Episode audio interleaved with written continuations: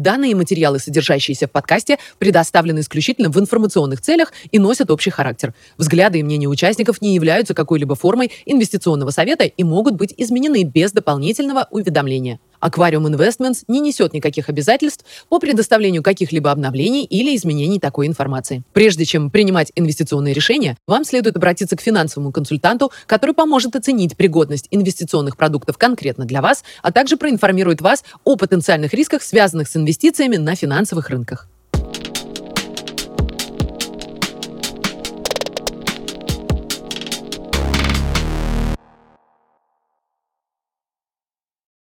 Привет всем! Сегодня среда, 18 января, и мы в очередной раз записываем наш макроэкономический обзор. Привет, Никита! Привет, Паша, рад тебя видеть, с Новым годом!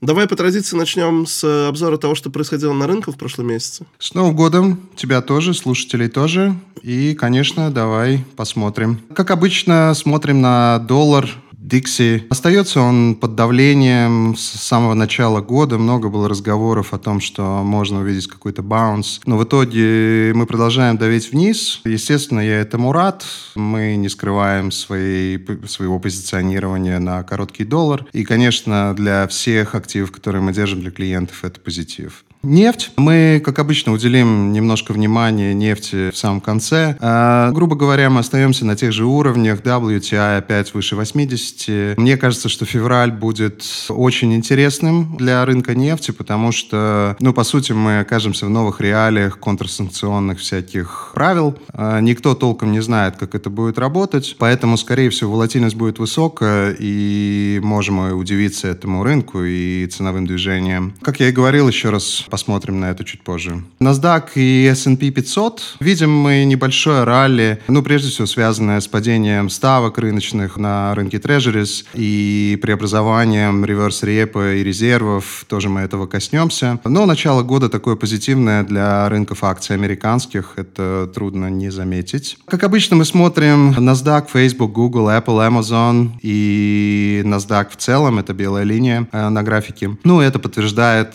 предыдущий график график, да, то есть все генералы, в принципе, повыше с начала года. Если брать за последние 12 месяцев, мы, конечно, ниже, но позитивная какая-то динамика есть. Я все еще думаю, что относительно высокие ставки, даже если мы не будем расти, а просто останемся на текущих уровнях, ну, скорее всего, это не очень хорошо для технологического сектора в целом. Золото, доллар, наконец-то мы выше 1900, и, ну, добавить мне нечего, чарт выглядит оптимистично оптимистично. Надеюсь, что коррекция позади. И, конечно, будет интересно, как рынок будет себя вести при тестировании уровня в 2000. Но обычно такие круглые цифры приковывают много внимания. Я реагирую на это немножко по-другому. Для меня это просто цифра. Но, наверное, какая-то борьба будет за этот уровень. Я думаю, что после того, как мы его преодолеем, достаточно быструю реакцию можно ждать в дальнейшем. Серебро. Похожая картина. Тоже мы на локальных хаях рынках. Как я уже много раз говорил, для меня уровень в 25 долларов за унцию довольно важный. Мы сейчас пониже, выше 24,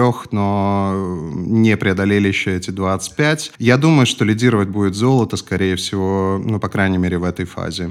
Кривые ставок, как обычно, мы смотрим текущую. Это цельная зеленая линия, болотная — это месяц назад, и пунктирная — это кривая за день до начала поднятия этой ставки Fed Funds Rate по 75 базисов. Ну, видно, мы несколько раз этого касались, но еще раз можно это проговорить. Видно, как дальняя часть кривой, все, что начинается с 5 лет, ну, практически приковано к этому 3,50 уровню. Ну и мне кажется, это во многом показывает, что думает рынок. И рынок думает, что текущие ставки выше четырех, они сильно временные.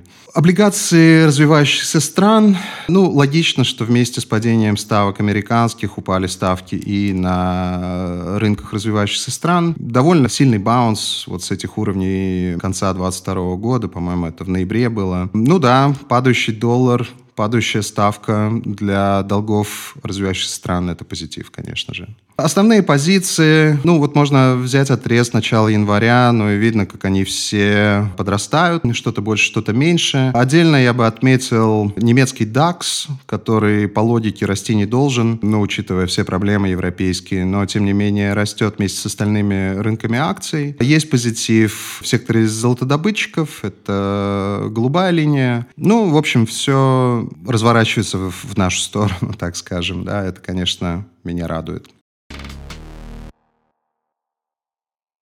Спасибо, Паша. Давай теперь перейдем к событиям в США. Да, давай. И, ну, я могу сказать так, что в самом начале года очень много было выступлений представитель Федерального резерва, и они, в принципе, все говорили похожие вещи. Э, ну, основная тематика – это то, что терминальная ставка должна быть выше 5%, и какое-то время она там останется. Как мы уже говорили, рынок не особо в это верит, и если мы посмотрим вероятности ставок, да, вот как обычно вот этот World Interest Rate Probabilities по американскому госдолгу, то видно, что на следующем заседании Федерального резерва в начале февраля ожидается плюс 27 базисов сейчас implied rate. По сути, это означает, что ждут 25 базисов. И даже в заявлениях представителей Федерального резерва это подтверждается. Они спорят там 25 или 50. Но, как обычно, что рынок в конце января скажет, то Федеральный резерв и сделает. Но интересно другое. Интересно, что ожидание терминальной ставки где-то 4,9. И это или в мае должно произойти, или в июне, то есть в середине года, против разговоров про 5 плюс, да. То есть рынок однозначно не реагирует на заявление Федерального резерва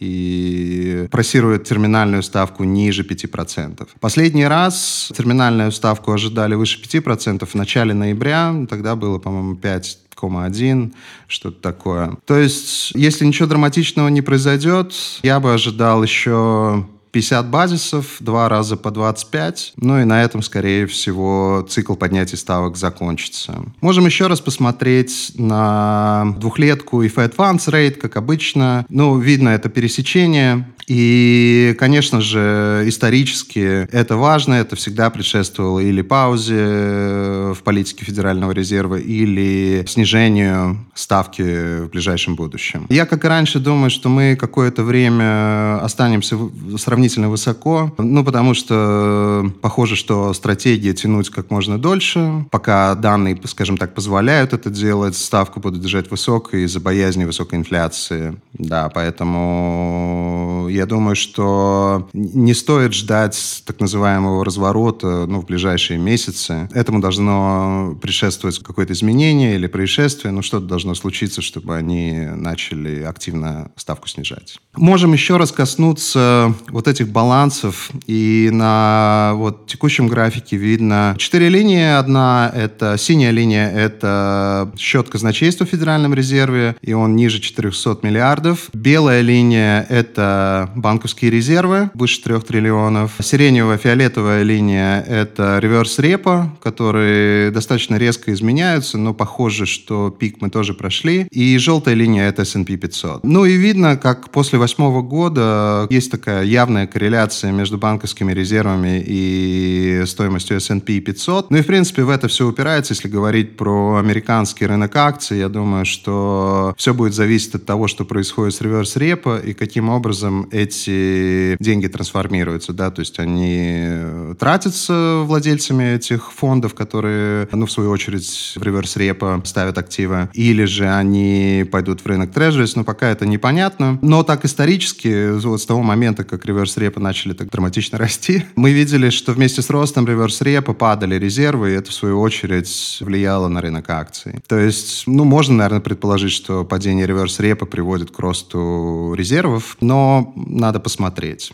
Интересно то, что обсуждается широко потолок долга американского. И, ну, это ежегодная процедура. Каждый раз рассказывается, что это проблема. Каждый раз какая-то политическая активность, какие-то статьи публикуются. Но в итоге каждый раз этот потолок поднимается. Я думаю, что в этот раз будет то же самое. Единственное, что интересно в этот раз, это то, что Дженнет Йеллен, министр финансов американский, сделала заявление о том, что предусматриваются какие-то экстраординарные меры по финансированию правительства, по сути говоря. Что это значит, непонятно. То ли это означает байбеки на стороне казначейства, то ли это готовятся люди к использованию каких-то экстраординарных инструментов типа ESF. Не знаю, посмотрим. Но факт в том, что одалживаться надо, и факт в том, что варианта не продлить и не увеличить потолок долга, ну, в принципе, его нет.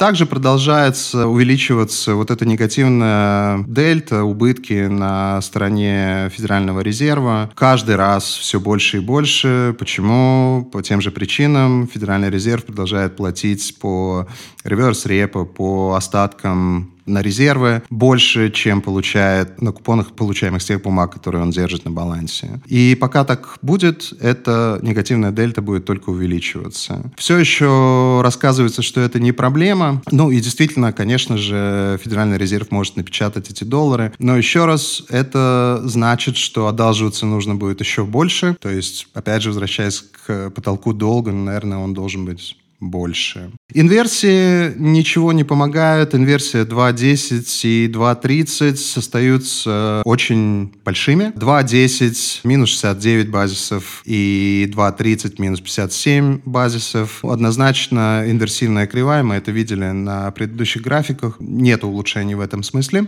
Занятость, как обычно, мы смотрим ключевые экономические показатели, продолжают показывать ну, относительно стабильные приросты вот этом non-farm payrolls в классическом отчете, который все смотрят. Но при этом, вот здесь я такой скриншот от Zero Hedge показываю, по нулям, можно сказать, рабочие места с полной занятостью, и весь прирост был среди рабочих мест, которые классифицируются как частичная занятость. Вряд ли это признак сильного рынка труда.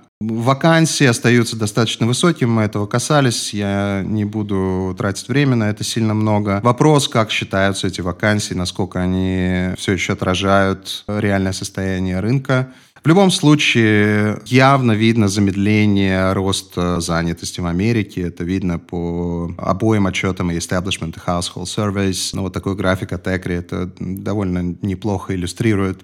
Инфляция. В начале января был э, отчет по потребительской инфляции. Он вышел примерно в рамках ожиданий 6,5 где-то. Производственная инфляция остается двузначной, 10,6. Может быть, мы сейчас увидим в новом отчете какие-то изменения. Но похоже, что пик пройден. И если смотреть на инфляционные ожидания ну, в разных видах, но здесь такой график тоже от Zero Hedge, где есть инфляционные ожидания на 10 лет, инфляционные инвестиционный своп, ожидания в рамках University of Michigan, отчет break-evens, в общем, разные способы, как посмотреть на ожидания инфляционные. Но и видно, что они все довольно драматично ниже, то есть рынок ожидает снижения инфляции на более длинных отрезках временных в будущем. Опять же, можем вернуться к вот этой составляющей аренды, которую я все еще считаю очень важной. И видно, что и в последнем отчете тоже продолжала арендная плата подрастать в соотношении год на год. Но когда-нибудь это закончится, и как только это закончится, давление на индекс инфляционный, потребительский будет очень сильным. Есть лак определенный, ну и опять же, здесь на графике мы видим Zillow индекс, это более такой потребительский индекс, в том смысле, смысле, что можно его отслеживать быстрее. И вот этот Owners Equivalent Trend — это синяя линия, которая продолжает расти. В реальном мире аренда достигла своего пика, ну, наверное, в марте прошлого года, и с тех пор только снижалась. Хотя вот эта официальная метрика, она продолжает расти до сих пор. Явно есть этот лаг. Я думаю, что в ближайшие месяцы мы пик вот этого роста увидим, и это очень сильно будет давить на инфляцию вниз. Также интересно то, что меняют методологию инфляционную сделаны в очередной раз. Это так не очень широко освещается, потому что немножко дебри это такие. Но обычно эти изменения в методологии, они связаны с изменением в потребительских привычках людей. Берут цифры за какой-то период, учитываются это изменения и дальше пересчитывается в соответствии с этими изменениями привычек. Проблема в этот раз в том, что 2020 и 2021 год, они нетипичные из-за ковидных всяких ограничений и того факта, что в сервисной индустрии практически трат не было, люди не летали, люди не ходили на концерты, в рестораны и так далее. И вместо этого покупали всякие товары, да, там, неважно, кровать или телевизор. Насколько и каким образом эта методология будет учитываться, это, этот факт, что понятно, что дальше будет не так, если, если не верить в то, что опять будут карантины. Это большой вопрос, но может быть такое, что мы увидим довольно сильное изменение вот этого CPI-индекса просто из-за того, что методология меняется. Многие аналитики считают, что давление будет вниз, но это спорно, но это,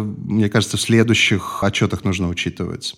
Оптимизм маленького бизнеса, ну, тоже на своих низах. Э, тестируем мы те же уровни, которые были в середине года прошлого. Да, ну, ничего хорошего здесь я не вижу. Продолжается кредитование потребительское, в то время как сбережения на своих низах и, ну, в принципе, там остаются. Ну, с другой стороны, откуда им взяться? Только Чеки если государство даст.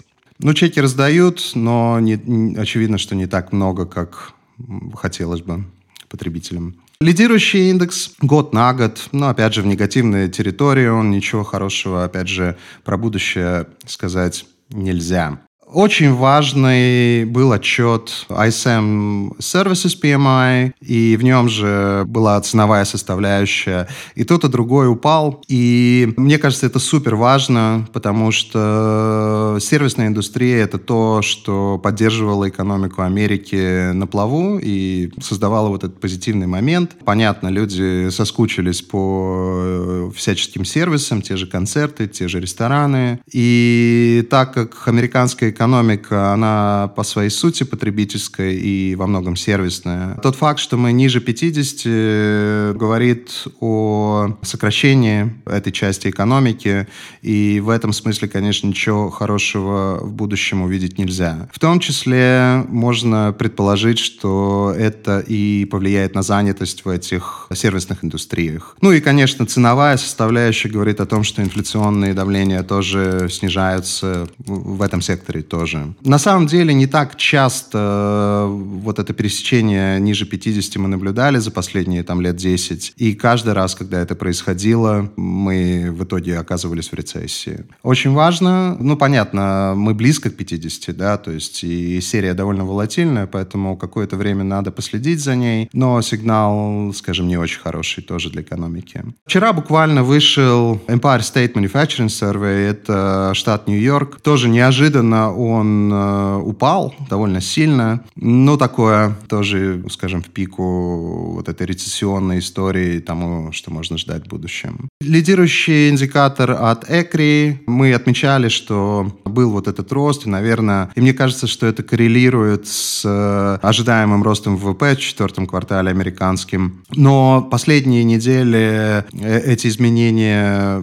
все меньше и меньше позитивные. Я думаю, что, учитывая все остальные показатели, скорее всего, мы увидим его ниже, опять будет сугубо негативное ожидание вот на ближайшее время вот этого индикатора ЭКРИ. При этом ожидание по ВВП на четвертый квартал около 4%, то есть позитивно, и похоже, что особо это уже не поменяется. Я думаю, что 3-4% можно ожидать за последний квартал прошлого года. Это произошло под двум причинам основным. Одна — это улучшение торгового баланса американского, ну, в номинальном смысле. Но это улучшение произошло из-за падения импорта в номинальных суммах, и что тоже, скорее всего, говорит о слабости потребительского момента в Америке. И второе — это inventories, это остатки складские, которые, ну, очень волатильная составляющая GDP. Наверное, это позитив, потому что в целом экономика выросла, судя по этим подсчетам. Но мы говорим говорим о одном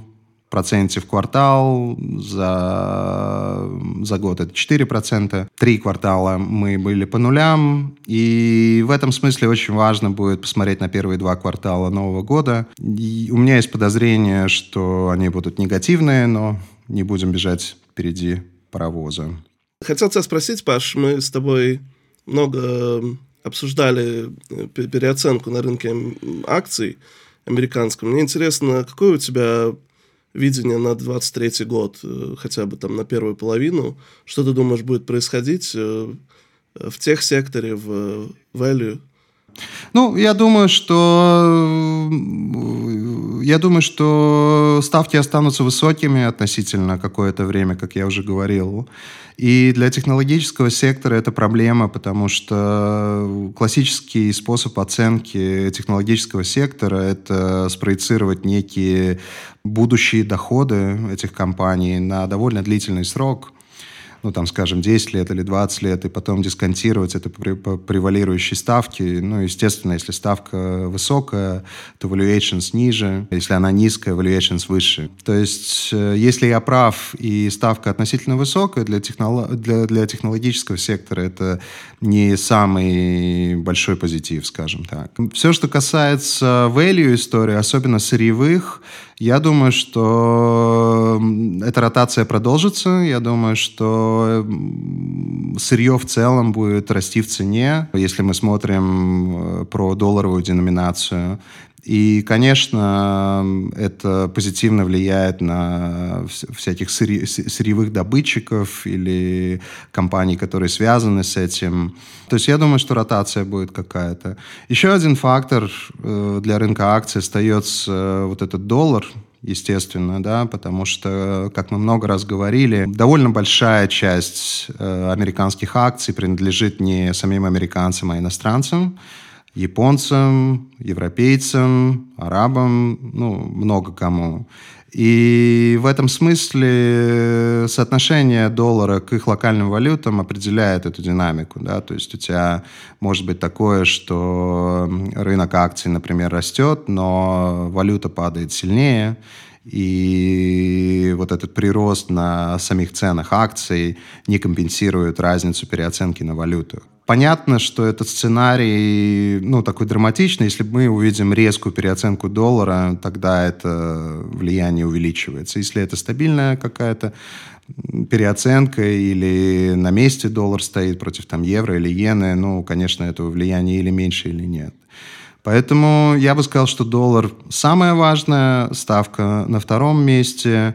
Ну и дальше, конечно, прибыльность этих компаний. Да? То есть э, даже в технологическом секторе наверняка будут какие-то компании, которые нашли там новую нишу или уникальный продукт какой-то создали. Да? То есть это уже ну, на уровне компании надо смотреть. В целом сектору будет не просто технологическому, ну и все, что с этим связано. Значит ли это, что искажение, скажем, на рынке будет немного меньше? Стоит ли нам ожидать снижения? Активов. Что ты имеешь в виду искажение? Ну, что они сверхпереоценены были в какой-то момент из-за из рынка, из-за наплыва ритейл-инвесторов в ковидное время? Ну, зависит от того, будут деньги давать или нет, и в какой форме, наверное, да, если представить себе, что, ну, признается рецессия, и американская администрация правдами, неправдами каким-то образом деньги э, потребителю дает, ну, наверняка американский потребитель пойдет и что-нибудь купит и во что-нибудь проинвестирует. Ну, причем, как показал там 20-21 год, это может быть абсолютно все, что угодно. Там, неважно никакая прибыль, ничего, главное, чтобы был хайп, и об этом много говорили. И у меня есть подозрение, что будут осторожничать с этими чеками, потому что, ну, ясно, что главная причина инфляции, вот этой потребительской, ну, все, что касается capital goods уж точно, это именно вот эти стимуляционные программы. Поэтому, ну, если хотим бороться с инфляцией, ну, наверное, нужно аккуратничать с этим. Как будет, будем смотреть, узнавать. Эм, надо помнить, что американский рынок акций, он сильно дороже по всем метрикам, чем даже европейский. Не говоря уже о каких-то там Бразилии, Китае. Ну, то есть, э, может быть, такая нормализация, особенно если падает доллар, что больше покупают э, остальной мир, а не Америку. И в этом смысле вот нормализация может быть. Я думаю, что это вполне реалистичное, реалистичное ожидание, но по факту будем смотреть. Спасибо, Паш. Давай обсудим все, что происходило в остальном мире. Да, ну, хотелось мне коснуться нефти немножко, потому что это главное сырье, как мы много раз обсуждали.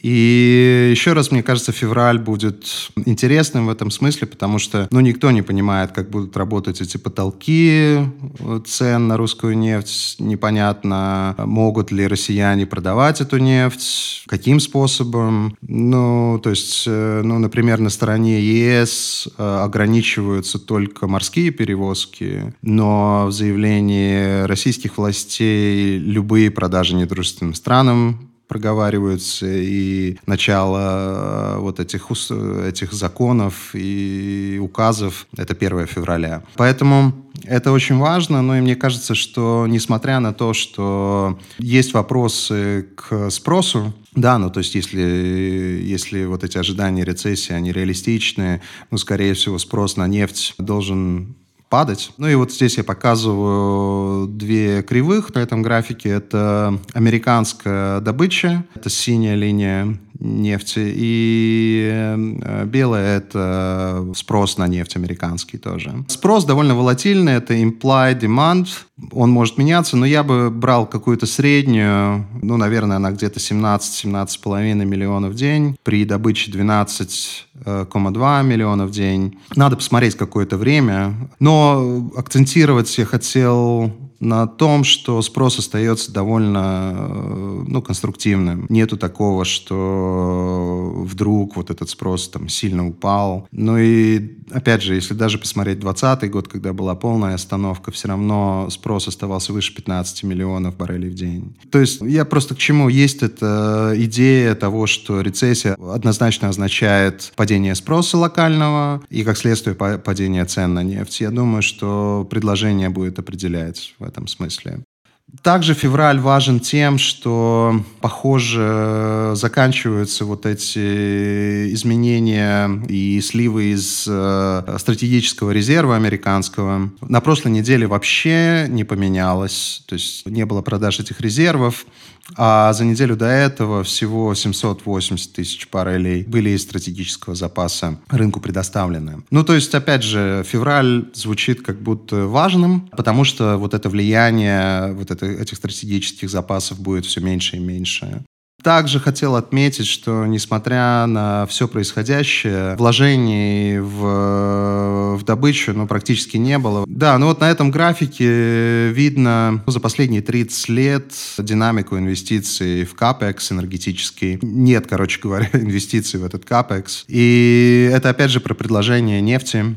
И мне кажется, что есть все шансы, что вот слияние вот этих факторов может привести к тому, что нефть сильно выше. Ну и этому тоже вот еще один график от Buys on Interest. Видно, как не достигает OPEC плюс своих таргетов. То есть это тематика, весь год мы ее с тобой обсуждаем, и все это продолжается, заявляется одно, добывается сильно меньше. Тоже вопрос предложения, и вопрос, ну, что с этим делать. Ну и вот еще график, опять же, от Bank of America, который говорит о недоинвестициях инвесторов в сырьевой рынок. Но, в принципе, ну и здесь смотрят относительно инвестиций в облигации. Но, но, но если смотреть на это таким образом, то мы на уровнях близких к восьмому-девятому году. То есть, несмотря на то, что есть все признаки того, что сырье может войти в какой-то такой долгосрочный цикл, люди пока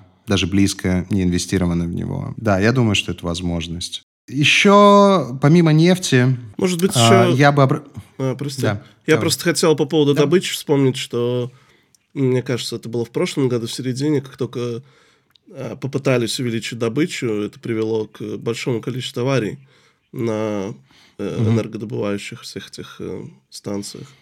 И, может быть, с этим Да, еще это- связано с- снижение. Ну, наверное, наверное, с этим тоже связано, но я думаю, что главная причина это вот эти зеленые все инициативы. М, Ну, потому что тебя, ну, если в Америке, про Америку говорить, тебя буквально заставляют, э, ну, как бы соответствовать вот этим ESG мандатам. И какой смысл бизнесу инвестировать, если завтра тебе могут сказать, что у тебя, ну, грязная нефть, грязная энергетика. Ну, я думаю, что больше с этим связано. Но да, в том числе то, что ты говоришь, но это больше про переработку нефти, мне Мгм. кажется. Это, эти пожары это были вот на перерабатывающих всяких заводах, просто потому что они работали без остановки. мгм.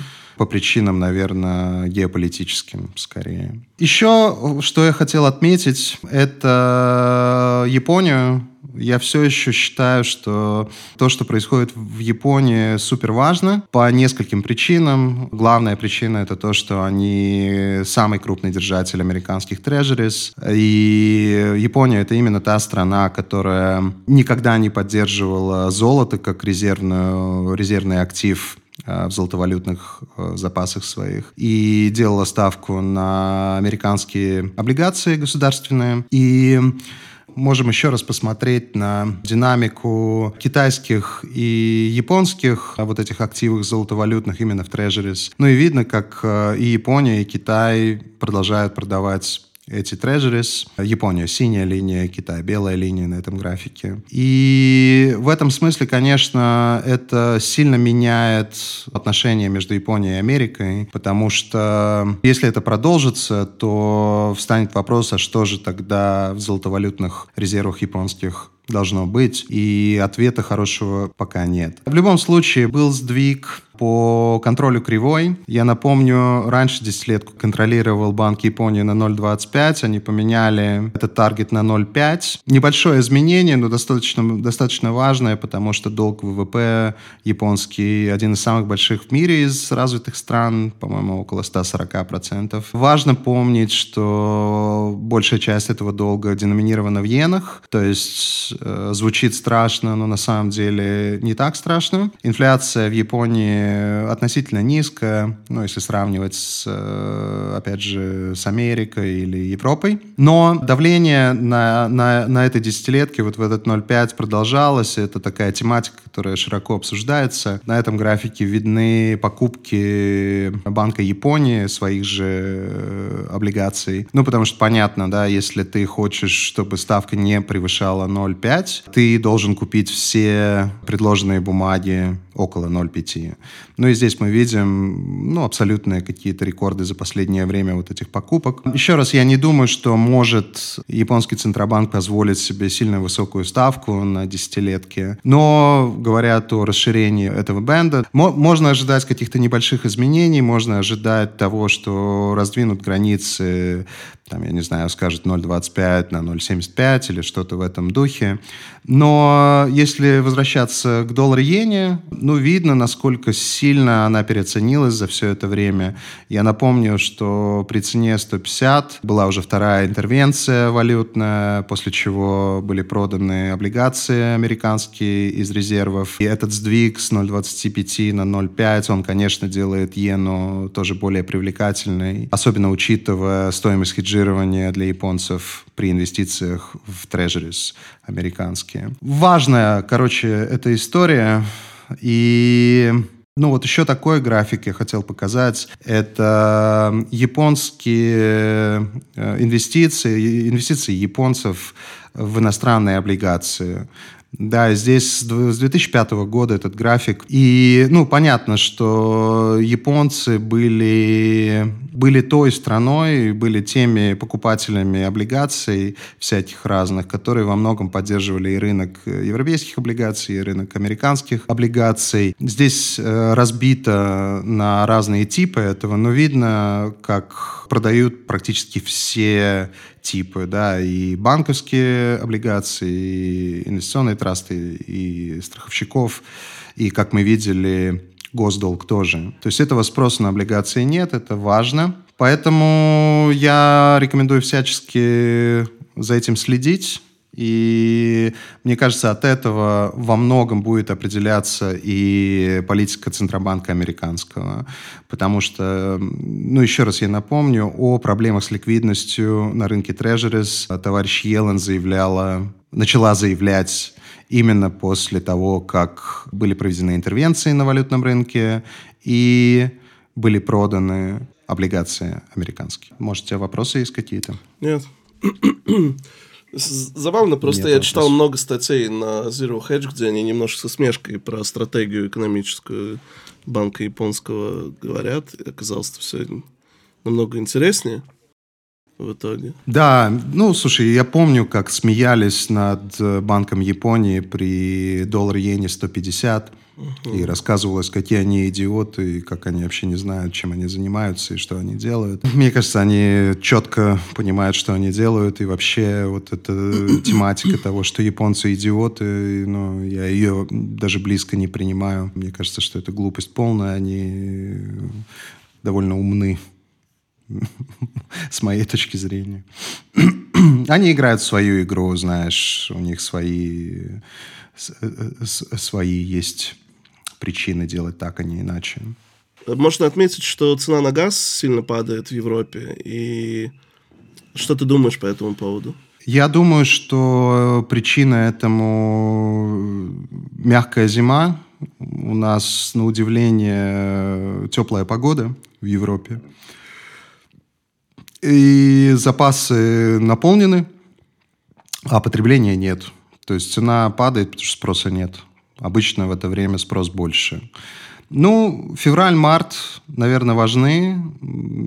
Если погода останется ну, относительно теплой, ну, слава богу, значит, газа хватит. Есть э, разговоры про потолок цен на газ тоже. Я так понимаю, что ничего не принято по этому поводу. Но, опять же, если подобные вещи будут приниматься, ну, будет реакция на это все. Да, ну, то есть я думаю, что рано, рано радоваться этим ценам, потому что они просто отражают ну, отсутствие спроса. Когда спрос будет резко выше, ну, цены могут также резко и вырасти. Поэтому пока надо затаиться и ждать, и надеяться на теплую зиму. Эти цены еще не особенно отражаются на карманах потребителей, потому что в итоге для потребителей цены практически не падают, несмотря на то, что рыночная цена идет вниз. Ну, почему? Есть это влияние, просто, ну, обычно вот эти utilities, они берут какие-то средние ну, да. за период, они, они не берут какую-то точку, да, вот они покупают постоянно, продают постоянно и, соответственно, берут средние какие-то. Не, ну, средние падают тоже. Mm. Будем надеяться. А, ну, давай теперь обсудим портфель. Да, как обычно, portfolio.qrm.com, логина QRM, пароля QRM. Мы уже коснулись всех активов. Конечно, начало года для нас тоже позитивное. Ясно, что падающий доллар для наших инвестиций это плюс. Металлы – это тоже, конечно, супер важно, то, что они растут. И золото, и серебро. Мы сейчас находимся в процессе переоценки всех активов, которые мы держим. Ну, пытаемся убрать какие-то сорняки и сконцентрироваться на тех историях, которые нам нравятся или в которые мы верим. Это все равно фокус на сырьевых историях, но какие-то перестановки мы будем делать в ближайшее будущее. Но даже сейчас я бы сказал, что эта локация вполне себе адекватная на 23 год. Мы абсолютно заточены на вот этот короткий доллар, и я думаю, что есть все шансы, что доллар будет продолжать снижаться в широком смысле и против определенных валют тоже.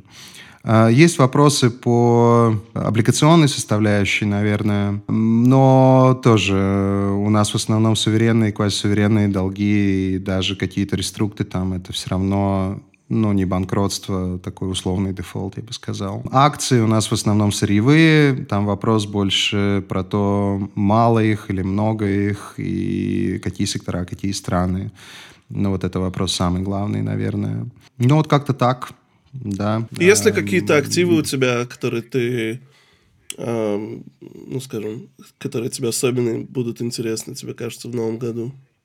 Может быть, что-то новое для портфеля? Ну, мне кажется, что сейчас интересная ситуация на рынке э, рыбном. Ну, вот мы обсуждали пару раз вот эти норвежские инвестиции. Там есть несколько крупных вылавли... вылавливателей лосося. И там интересная ситуация сложилась, потому что был принят закон о дополнительном обложении налогов вот этих крупных рыбников. И пока ну, окончательного решения нет, потому что есть разговоры о том, что это антиконституционно. Ну и почему только большие, почему не маленькие, почему бы не раздробить эти компании. Цена акций на этом упала довольно сильно, но pay, payout непонятен, да, может быть и не будет этого налога. Ну и вроде бы ближе к середине года, ну это будет уже понятно например. Я думаю, что Китай интересная история, да, там, ну, видна эта динамика по восстановлению, и была тоже публикация ВВП за последний квартал, выше ожиданий она вышла. Я думаю, что, может быть, э, вот процент инвестиций в китайские акции должен быть больше, к примеру. А, может быть, нужно посмотреть на ту же Японию, да, потому что вот этот макро-бэкграунд, который есть сейчас там, он, в принципе, довольно конструктивный для определенного вида акций японских. Ну, то есть э, я больше смотрю менять какие-то пропорции, а не влезать в какие-то новые истории прям да, потому что, ну, нового ничего не придумать. Это только технологии какие-то, наверное. Ну и, как мы говорили, ну, наверное, технологический сектор не самое лучшее место сейчас. Угу. Поэтому, ну, так. А что ты думаешь по поводу двух активов? Это э, редкоземельные металлы и полупроводники? Э, индустрия в целом? Ну, полупроводники, у нас есть инвестиции ну, в основном на китайской стороне. Мы купили несколько там компаний, которые занимаются этим. И вообще у меня есть такая гипотеза, что Китай после всех вот этих э, войн полупроводник, полупроводниковых, я думаю, что это будет такой толчок для Китая развивать эту индустрию быстрее, чем раньше. И я ставлю на Китай. Я думаю, что Китай выиграет в этом, в этом споре глобальном. И вторая была... Редкоземельные какая? металлы. Да, ну редкоземельные металлы это тоже чисто китайская история на самом деле. Угу. На текущий момент, ну вот разведанные запасы, по-моему, 80% Китая. Соответственно, это какие-то китайские добытчики, это компании, которые этим занимаются. Что-то я слышал в Европе нашли, то ли в Англии, то ли в Швеции, что-то такое, Шведы, что да. залежи. Шведы. Они да. детали Но... особенно не раскрывали. Да, ну, как бы, наверное, за этим тоже надо следить. Но я так понимаю, что там проблемы, опять же, зеленые, да, что это разрабатывает довольно такая грязная история. Насколько они быстро смогут это сделать, я не знаю. Но по факту сейчас Китай абсолютный монополист в этом смысле. Редкоземелка, конечно, нужна для всех новых технологий, для любых современных как бы электронных историй. Я думаю, что это важно. И, конечно, нужно эту экспозицию иметь. Ну, уран продолжает мне нравиться, да, вот тоже вопрос, может быть, больше надо э, вот этих урановых историй. Всем спасибо за внимание. Еще раз поздравляю всех с праздниками, с Новым годом. До новых встреч. Пишите, звоните, задавайте вопросы всегда. Вам рад.